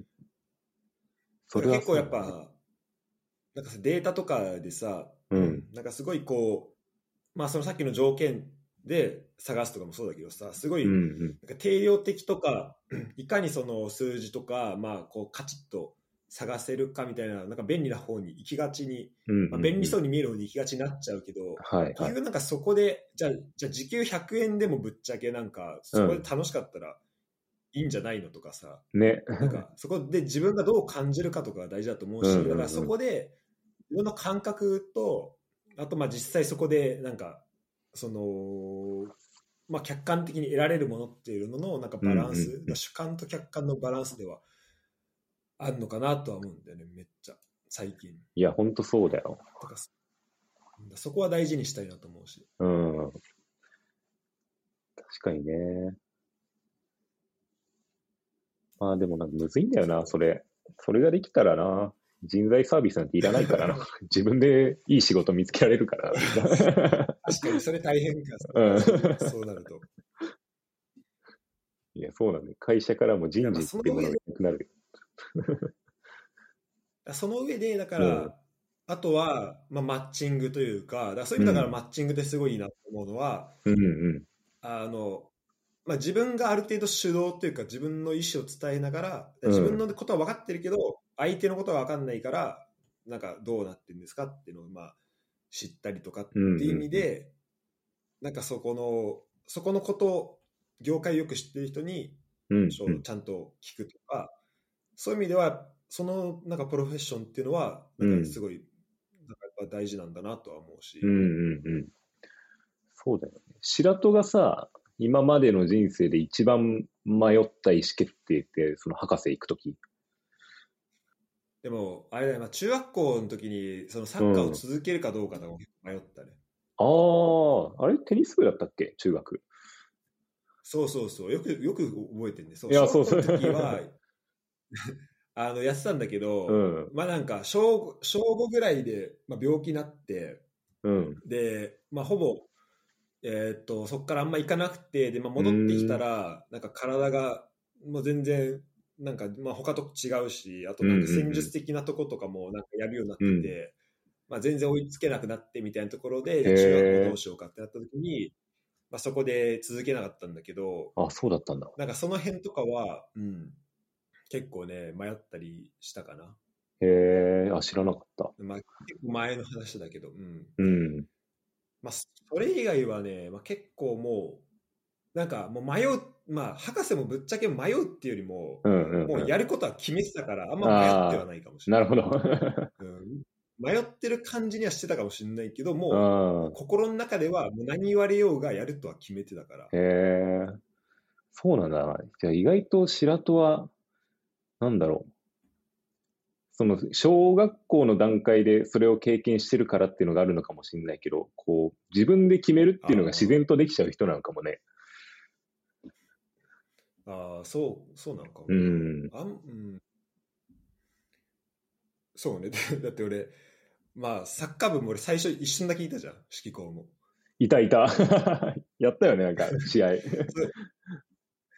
そうそう、それでもう一瞬で、あまあ、またそれも、うん、まあやめたりとかも。うんだから、だでもそこまでは結構なんか自分が、その時の感情とか、その時にやりたいことだけで、うん。もうなんかすごいこう、針がもうなんかさ左右にビーって言ってたけど、へえなんか触れまくって、うんうんだけどうん。今はちゃんとなんか自分が本当に何やりたいんだろうみたいなのを分かりながら、まあ、そっちにうん。こう進みながらちょっとなんか寄り道ちょっとするみたいな。ああ、素晴らしいね。うん。最終的には、まあ、行きたい方向にはなんか向かってる。うんうんうん。だからそのその自分がいる場所でなんか方向転換するだけで前に進まないみたいなのは、うん。まあしなくなってるかもしれないけど、まあ、それはね、まあ、そういういろんな失敗を経て、うんうんうん。だからこそあるなるほど、なるほど。とは思うね。そこに関しては。うん確かにね。俺もなんか、そう、うん指揮校のサッカー部入った時とかって、俺、今だから言うけど、その、消去法だったんだよね、部活選び。結構。あ、そうなんだ。そう。まあ、小中ずっとサッカーやってたんだけど、俺一回やめようと思ってたんだよ、うん本当もう小中やって、全然うまくもないから、うんえ。ーなんか別にサッカー続ける目的とか理由なんてなかったし。だからそう大あ高校ではなんか正直にテニス部入ろうかなと思ったんだよ。えーあ、そうなんだ。そう。え。ーテニス部入ろうかなと思って、ただなんかテニス部の雰囲気とかが、正直俺は当時あんま合わなくって、あと、顧問もいないみたいな、なんかこれどうなっていくんだろうみたいな、あ、まあ文治さんがいたけど、なんか、引き込むテニス部かなり放任主義だったから、あんまイメージ湧かなくって、だからまあ、じゃあ、もう俺サッカーしかやってこなかったし、サッカー続けるかで入ったんだよね。あだから、そうなんかそうそうそうめちゃめちゃサッカー、まあ、サッカー好きは好きだと思うけど、なんかもっとうんなんか全然バリバリやっていく感じなのかと思ってた。軍いや、全然全然、もう、あの、選手としては中の下か下の上ぐらいだったからさ。いやいや、うん。いや、そうなんだ。うん全然その辺だからの考えていくことが知らなかっそうなんだよね。まあ、サッカーね、すごい、サッカーは好きなんだけど、あの、完全にた。もう、見る方が楽しくって、なんだろうね、見る方っていうか、あの、一緒に見て、みん、誰かと見て楽しむっていうのが好きだったから、だから俺はもうベンチで応援しててもすごい楽しかったんだよね。えー、そうあぜそれ全然なんか、イメージ、全然知らなかった。あんまりね、正直。言えなかったかな。その、一緒にやってるサッカー部の人にこういう話するのも申し訳ないしさ。で、あの、指揮校って結構さ、こう、部活に熱意持ってやってる人、まあ多かったからさ、なんだかんだ。ラグビー部とか特に。そうだね。うん。いや、なんかそういうやつがいるっていうと、なんかね、ちょっとバカにされんじゃねえかとかさ、あんまこう、口に出しては言えないなって当時はめっちゃ思ってたけど、まあで、あの時はね雰囲気だっ、そうそうそうそう。俺はどっちかというと、部活もそうだし、なんか学生時代、自分がやりたいって思ったことをやってこなかったから、なんか、うん。まあ、もったいないなって思う反面、そういう意思決定の仕方するとああなるんだなっていうのもなんか、そこで学んだって感じはあって。なるほど。うんうんあ面白い。そうそうそう。まあなんか続けたことは良かったけどね。うん。うんうん。そうだよね。絶対そこは、なんか、まあ、それだった、だからこそある、この人間関係とかもそうそうあそう。多分辞めなかった理由は、そのさっきの親密性じゃないけど、辞めたらこの人たちと付き合えなくなるなっていう、ただそれしかなかったから、それがもうモチベでやってた。なるほど、なるほど。ね。うん。あ、そう、今さ、そ、その時、うん。じゃあ、1年生もう一回戻ったら、うん。どうしてると思う？またサッカー部入ってる？それとも、テニスとか？それは今の状態で戻ったらってこと？今、今の状態、今決めれるとしたら。ああ、俺ね、それやりたいことがあって、絶対ボルダリングをやってたと思う。ボルダリング行ってるよね。そう、ボルダリングに社会人になってめっちゃハマって、まあ、それはなんか、綾田がきっかけだった、綾田と有井がきっかけだったんだけど、うん。でも、あ、なんか初めてね、こう、自分がハマる趣味っていうのを、まあ、サッカーは見るだけど、する側で、は一番多分人生でハマってんのがボルダリングで、なんかあれに高校の時出会えてたら、いや、下手な話、大会目指すとかは全然あったなと思って、うんまあ、オリンピックは難しいかもしれないけど、そ確かにでも、ぐんちゃん、手足も長いし、スリムだから絶う、そう対そうそ競技としてもめっちゃいけそうだよね。う。割とね、向いてた。あ、やっぱそうなんだ。うんえ、どれぐらいやってんの？もう社会人始めてからずっと？もう4年はやってるかな。4年、毎週ずっと欠かさず行ってるって感じ。うん。マジ？で、え、ちょっと今度ボルダリング会やろうよ。ちょっと教えてほしいわ。のあ、いいよいいよ。ぜひぜひ。俺もたまにやったりするしさ、あとなんか俺フランスで体育体育の授業なんか、うんボルダリングじゃないけど、うん。なんか体育館めっちゃ高くて上が。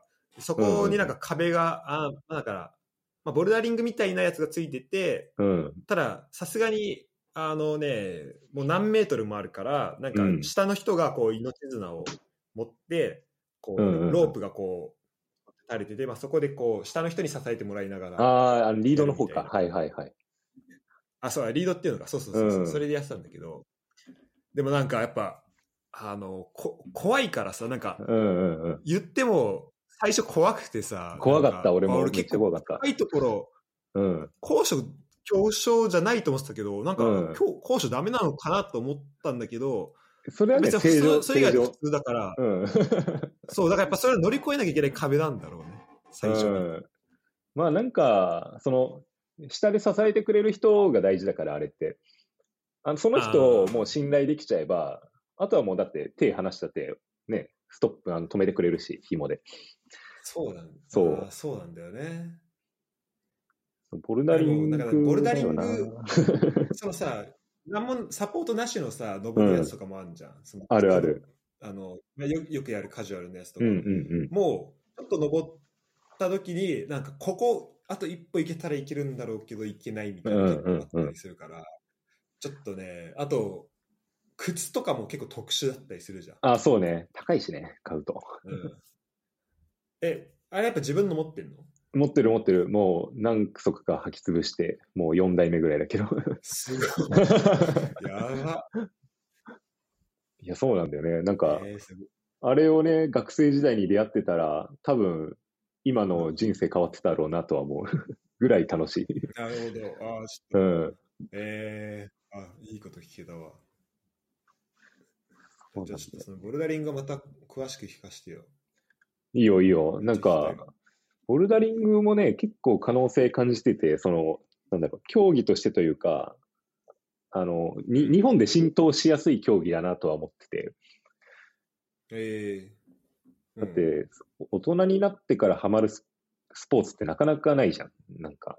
で、多分、そうボルダリングは割とハマりやすい部類には、ねそうそうそう。あ、まあ、ゴルフは確かにあるか。うん言うけど、言うけど、まあうん。ちょっとね、お金もかかるしさ。そう、お金もかかるし、まあ、ラウンド回るにはね、車で東京だったら何時間も行って、ね、行かないといけないから、一日潰れちゃうじゃん。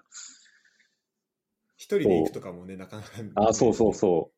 って考えると、ボルダリングって都内にジム何個もあるし、まあ、2時間ぐらい一人で登れるし、で、割と用具とかも軽いから、そう結構伸びしろはあると思うんだよね。結構、まあ、やるとさ、最近、最初力んで、なんか、この辺パンパンなのよ パンパンになるよね。あと指の皮剥がれたりしたからね。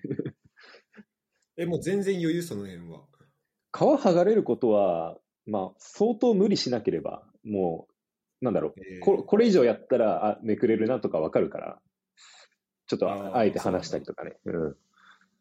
うんうんもう、この筋肉痛というか、この腕周りはもう、なんも、基本的には大丈夫。無理しない限りは。いや、いまだに来るよ。やっぱ、あの、自分もさ、言うても、そんなに上級者ってほどうまいわけじゃないからさ、その、プロの人たちみたいに。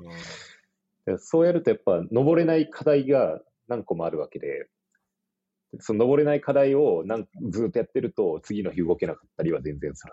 ああ、まあまあ、そっかそっか。うん。まあでもそれは相当、もう俺からしたら考えられないやつ登ってる。だってもう反り返るやつが結構いけたりするわけでしょ、こういうやつも。ある、あの、それもね、優しいのとやっぱ難しいのとあって、優しいんだったらね、えうん、割と初心者でも5回ぐらい行ったら、ちょっと登れるようになるかもしれない。えーそっか、まあ、そのあとその、こうこなこの傾きだけじゃなくて、こうどういう取っ手が縦に縦長なのか横長なのか違うもんね。うん。えややっぱやったことある人はわかるんだね。そう、そこもめっちゃ大事で。うんなんか横長来た時の安心感やっぱいい ガバね、ガバが来た時これは絶対外せないです。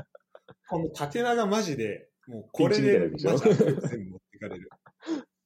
マジで何も握れなくなるからね、あれやったらうんあれ、ペットボトルのキャップすらね、一番辛いのが、あの、ジップ。ジップがね、全然つつまめなくなる。やばいよね。こんなとこ、ここに筋肉あったんだって思う。なんか、ね。腕の内側が痛くなる。めっちゃわかる、それ。いやーでもあれだね、その、やっぱプレイヤーになるってのはやっぱ大事だよね、なんか。うーん、それは確かに自分でやる。とかさ、やってみるっていうのは、全然違うよね。うん。なんか今、すごい楽しむことだったらさ、まあ、うん。サッカー見るとかさ、なんかなんかを鑑賞するとかって、まあ、ネットリックスとかもそうだけどさ、うんめっちゃ、もういくらでもできるけど、そうね。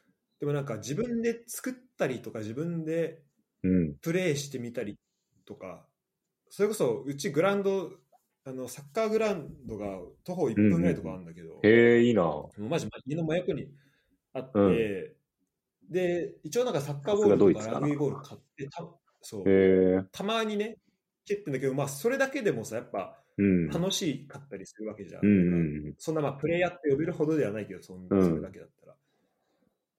でもなんかそれだけで、ちょっとボール触っただけで、ちょっとサッカー見た時とかの感じ方もうんうん変わってくるし、あと、うん俺、本当にこの1週間なんだけど、うんあの月曜日にあの、まあ、ギターを弾き始めて、ああ、なんか見たわ投稿。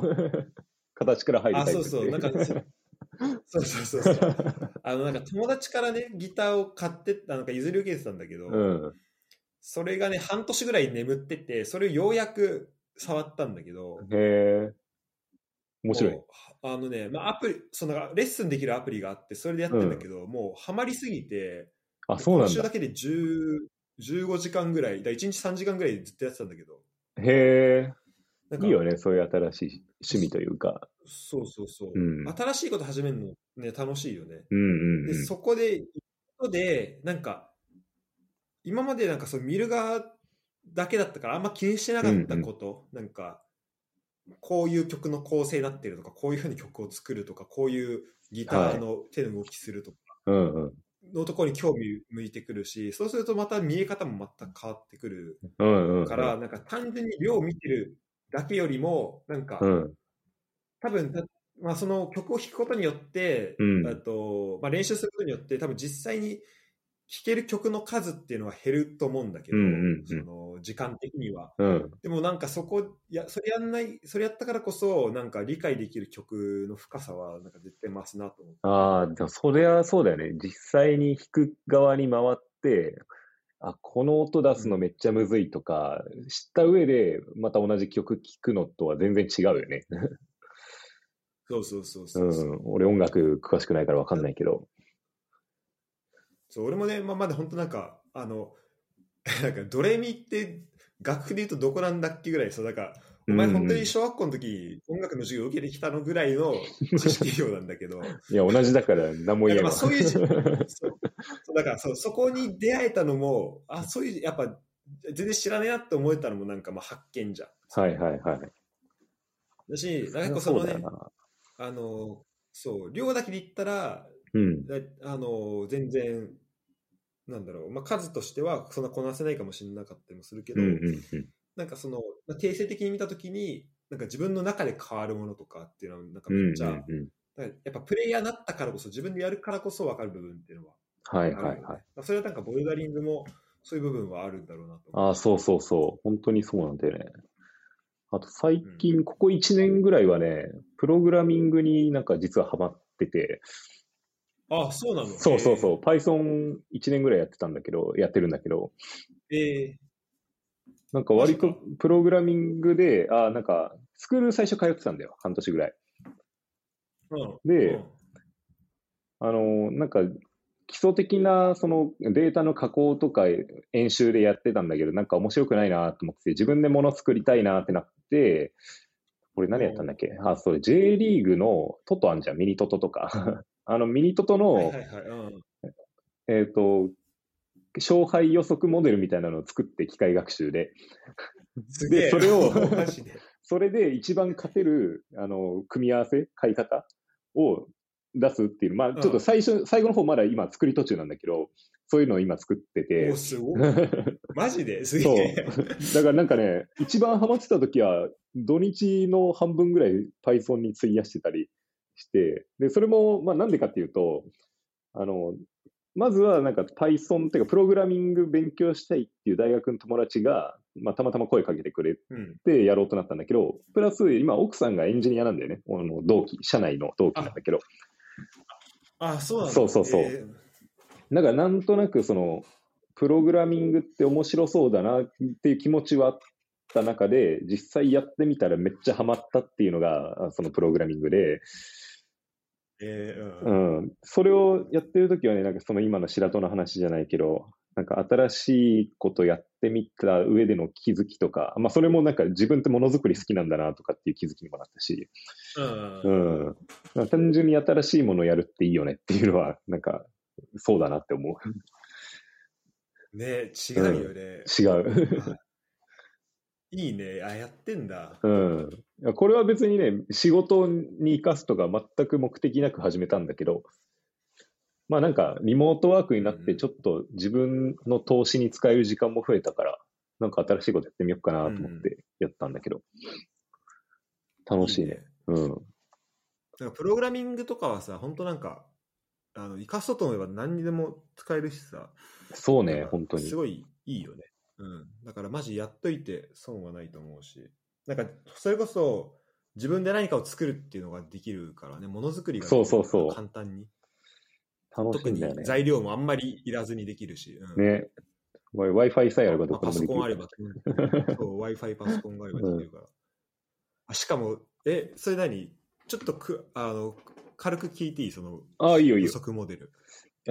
それ何、なんかね。デデータは、なんかそのデータスタジアムとかのデータ使ってデータはね、J リーグのあのデータサイトからスクレーピングして持ってきて、で、なんかテーブルはいに自分の好きな形、例えば、なんか勝率みたいなデータはないから、あの、試合数と勝利数のデータ持ってきて、自分で加工してとかやって、で、ある程度勝敗を予測するために使う指標みたいなのを決めといて、わかんないけど、ホホームの勝率とか、上の勝率とか、まあ、あとは前、まあ、前試合、あ前の試合からの経過日数とか、なんかいろいろ 出して、で、それをもう決定儀、今は決定儀使ってんだけど、そのディシジョンツリーにぶち込んで、帰ってきたその勝ち負け引き分けの結果をもとに、どれが一番こう勝てるパターンかっていうのを探すっていう。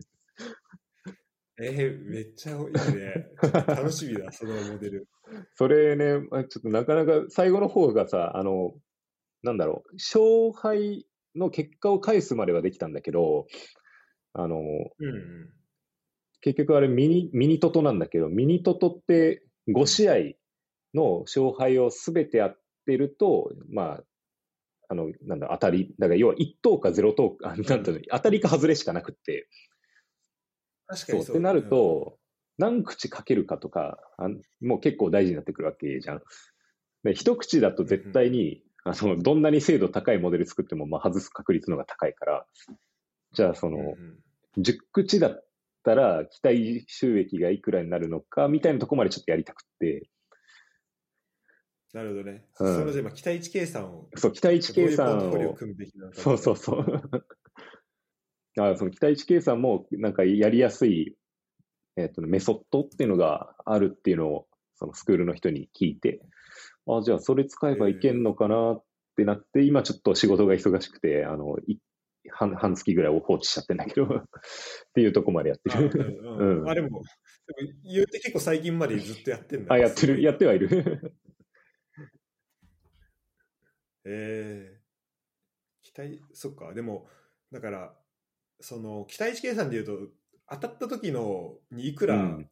もらえるかみたいな、そこが、なんだろう。んうんうう、ん。そこのデータってさ、結局、他の人がどれぐらいかけたかっていうところを見ないといけないから、ああ、そうなんだよね。そこをどうするかって確かにあるよね。そうそうそう。例えば100万円あるとしたら、ね、うん。自分一人だけがたし多分当たってたらそれ全部もらえるかもしれないけど、うんうんうんそれが100万人いたら多分一人1円とかあそうそうそう本当原子を当選者で暗分するみたいな感じだから。そうだよね。うん。だからそこはどういう、そこちょっと確かにめっちゃ気になるね。なんかそこの期待値計算は。まあでもそこはなんか、厳密にやんなくてもいいかなと思ってて、とりあえず、まああの、そうだね。そう、一うん番、えー確率が高い買い方して、で、プラスなんかそれを自分の肌感覚と、その機械学習とで、どっちが当たるかみたいなのもやって、やってみたいんだよね。実際に試したいんだよ確かにそこで比較楽しそう。ね。なるほどね。面白いな。話変わるけどさ、その、スポーツベッティングって今ちょっと流行り始めてんじゃん。あそれこそなんかドイツとかの話も聞きたいなと思ってたんだけど、海外だとだいぶメジャーになってきてるらしいから、日本でいつ波が来るかなと思って。そうだね。うん。そうだね。ドイツだと、なんかティピコっていうサイトがあるんだけど、そこはね、普通にオリバー・カーン、そう、オリバー・カーンがね、うん。あの、なんか、あの、何、アイコンみたいになっ。て、結構、普通に街歩いてるとティピコのうん。店舗があって、そこの中でなんかみんなサッカー見ながらベッティングしたりとか、へえ。あの、してるね。じゃあ割ともう身近なんだね。そうだね。俺もこの間、あのね、グロイターフィルトっていう、今、うんドイツ・ブンデスリーガの、今年上がってきて、今、うんうんうんまたちょっと落ちちゃいそうなんだけど、はいはいはい。そこのチームが、あの、うん。まあ、バイエルンと試合したのね。で、その時まで一勝もしてなくて、うん。で、そこに、えっ、とね、グロイターフィルトの勝利がね、うん。何倍だっけななんかね、多分ね、あー20倍とかね、30倍とか。そうなるよね。地元ファンしか書けんみたいなねう。んそういう感じだよね。そうそうあ100倍とかかな。でも、俺そこに、なんか1万円ぐらい突っ込んだもん、この間。嘘 え、どうだっそしたら結構いい試合したのよ。たうん。結構、グレートフィールド結構ね、去年から、あ、てか、ルームメイトのお兄ちゃん、うん兄弟がなんかそこで働いてんのね。スタッフで。うんうんだから、そそれで応援してたんだけど、うん。うん。ちょっとね、まあ、残念ながら、あのミミラーにボコボコにされた。ミュラー、さすがだね、健在だな。うんだ結構なんかそういう、まあ、あのそうね、まあ、うん身近にできるというか、いろいろできたりもするし、結構、そのサッカーの研究で言うと、なんか、うんそのお、えっと、オンラインベッティングのところで収益を上げるための、なんかモデル組みましたみたいなの結構あったりして、えー、やっぱあんだね。その、うん、それは、まあ、トトとかだと、うん。あのなんだろう、まあ、その 5, 5, 5個その試合あってそれを当てるみたいな感じだけど、うんうんまあ、ブックメーカーだとまあどっちかというとその、まあ、どっちが勝つかとかなんかうん誰が点決めるかとかで、そうだよね。結構細かく決められるよね。そうそうそうそうだよねで俺が見たやつだともうオッズが決められてて、まあ、それも多分みんながどっちにどれぐらいかけたら決まってると思うけど、でそのオッズに対して例えばグレーターフィルとバイエルンだったらうん。なんか例えばその、しえっと倍率が例えばグロイターフィルトがうん。あバイエルンが勝ったらなんか5倍、うん5倍で帰ってくるとかなって、はいはいはい。まあ、絶対みんなバイエルンにかけるわけじゃん、うんその自分たちのモデルのが出した計算値とそのオッズのズレみたいなところをひたすら攻めまくって、ああ、なるほど。収益を分。けるみたいな。おもろ。そういう。モデルがあったりとかそういうことか。そうそうそう。結構ねいろいろあのきもう研究もされたりしてるし面白いなと思って、なるほどね。そこでなんかうん、あの、なんだろう、穴場じゃないけど、なんか見つけて、そこに一点張りするとかも。そうそうそう。なるほどね。面白そうだな、それ。とかまあ日本はね、まだ、なトトとかだだけのイメージだけど、そうだよね。その、なんか、法律が厳しいとかいろいろあるよね。うん、そこはもうちょい増えていくと面白いね。うんうん。いや、めっちゃ話したな。うん。あ、そうだね。あ、てか、そろそろ時間あれだね。あ、でもまだ帰ってこない。ちょっとまた、うん、あれだけど。うん。いや、そう、なんかさ、そういえばサッカーの話とかもだから、あの、まあ、レッツの話もする確かに、今日全然しなかったね。あそうそう、サッカーの話全くしなかったよね。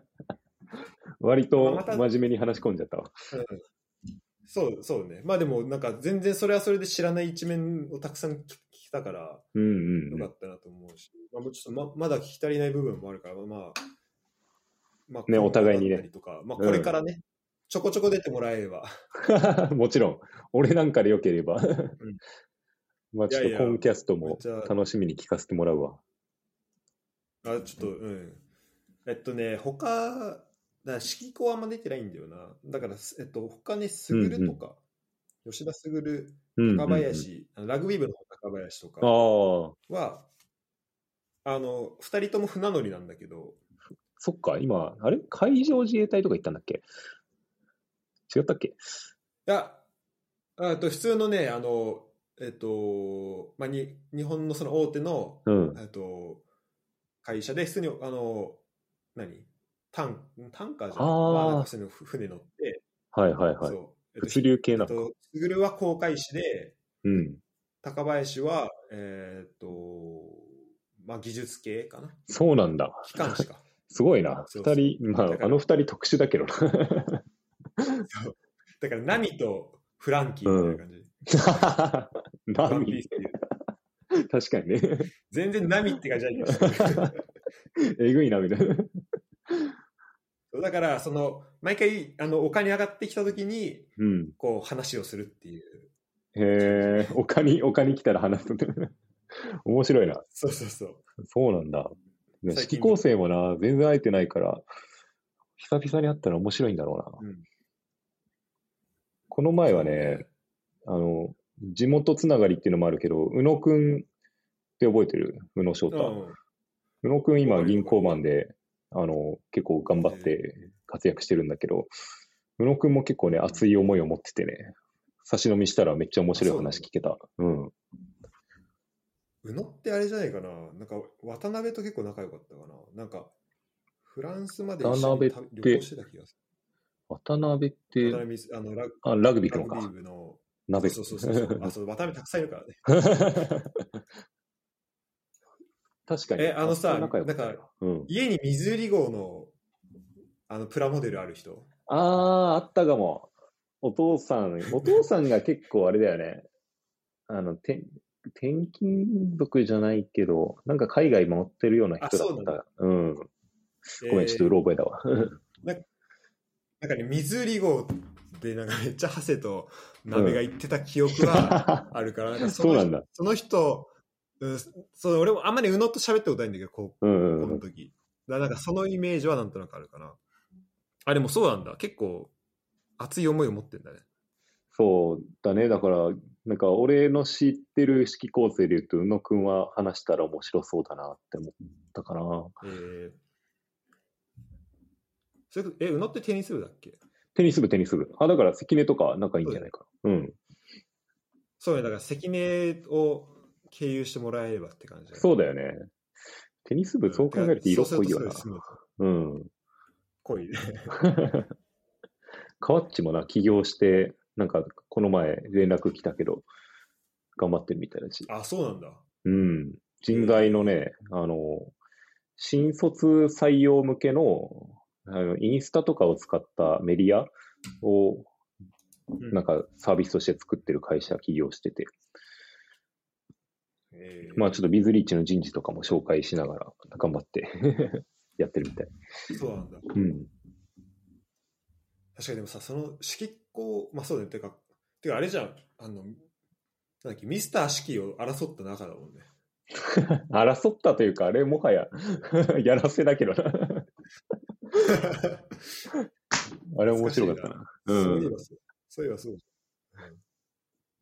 でも、指揮校の話、ちょっとね、あの、面白いかもな。なんか、スグルとか高林と話すと、なんかラグビー部の話になっちゃうからさ。そっかそっか。確かに。で、ラグビー部の話ちょっとしづらいんだよね、外で。あんまり。そうなの？いや、うんなんか、うん。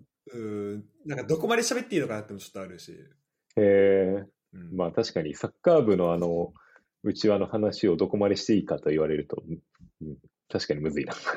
そうそうそうそう。だからなんかこの式で、なんか式校全体で話した時の、うん。なんか、なんだろう。なんかこう、そんな内輪に入らなくても、なんかめちゃめちゃさ、うんうんうん癖のある、まあ、人だったからさ、はいはいはい。いその辺の、なんか、この人こういうことしてんだよねみたいな話とかも。や、それおもろいよ。なんかやりたいわ。指揮校ってだって、わかんないけど、今はそんなに会ってないけど、結構すごいやついっぱいいると思うんだよね。ねね本当だよね、もう。うん。今みんな何してるのかなとかめっちゃ気になる。本当だよな。なんか、会社にさ、9校上ぐらいの指揮校の先輩がいてさ、でサッカー部出身の先輩がいてさ、その人は、は、いまだに毎年指揮構成十何人で忘年会やるって言ってたもんね。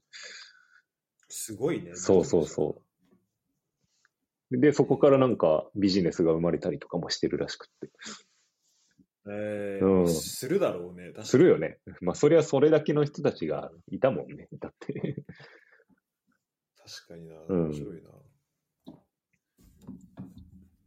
え、ちょっと、まあいいや。ちょとりあえずこのエピソードは締めますね。そうだねこの録音はいや、ありがとう。ちょっとね、いろいろマジ聞けたわ。俺もなんかこんな話せるとは思わなかった。楽しかった。いや、楽しかった。なんか、ちょっとまだね、あの、まあいろんなタイミングでうん。いろいろ聞聞けたらなと思うから、うんうんうん。今後もよろしくっていうところと、ぜひぜひ。うん、そうね。あと、まあ、ボルダリング、サッカーの話とかは、ヨーロッパで言うと、あまあ、今年レッツ楽しみっていうのもあるし、サッカー1個ね。うんうんうん。めっちゃ楽しみだよね。人めっちゃ変わったからな。そうそうそう。あと、あれだね、あのーあと、ヨーロッパだとレアルだよね、グンちゃんはね。ああ、レアルだね。まあ、未だに見てるけど。まあでも確かに、うん今はなんかレアルだけって限らず、あレアルに限らず、いろいろ 幅広く見てるかな。あ、そうなんだ。うん。まあ、リーガーはやっぱ多いかもしれないけどね。応援してるみたいな。あ、そうなんだ。ああ、なんか、ここ応援してるとか、海外では最近ないかもな。まあもちろんレアルは応援してるし、久保くんが来たからマジョルカはなんとなくこう見見てるけど、あでもやっぱ、あの、なんだろうね、日本人選手の活躍とか結構アンテナ張るようになったっていうか、興味持つようになったから、めっちゃ増えてきたからさ、セルティックとかさ、すごいよね。うん、ねえ、伏せるって片手やばくない？この旗手やばい。ビビったレンジャーズ戦に2点。二ねあの、あのスタジアムの雰囲気ちょっと惚れ惚れするよね。ねいいうんね。そう、だからサッカーの話もちょっとしていきたい。うん。いや、本当白戸の話を聞きたい、しサッカーに関しては。ううん。いや、ちょっと、ね、そこに関して多分、あの、ちゃんと見てる、ぐんちゃんのが見てる気がする。いや、全然だよ、俺は。ちょっとその話も聞きたいし、あと、まあ、うん Python の話、その、そっちの、なんか、ミニトトで億万長者になりましたって話を聞きたいから。そっちはね、ちょっとネタ作れるようにもうちょい頑張らないとね。うん。ちょっとそこも楽しみにしてるわ。うん。ぜひぜひ。またなんか数ヶ月後に話せたら嬉しいわ。そうだね。また、んあの、お願いします。うん。ということで、はい、今日はぐんちゃんでした。ありがとうございまし。た。い忙しいところありがとうね。ありがとう。ちょ、ちょ、これ録音の後10秒ぐらいだけ残して。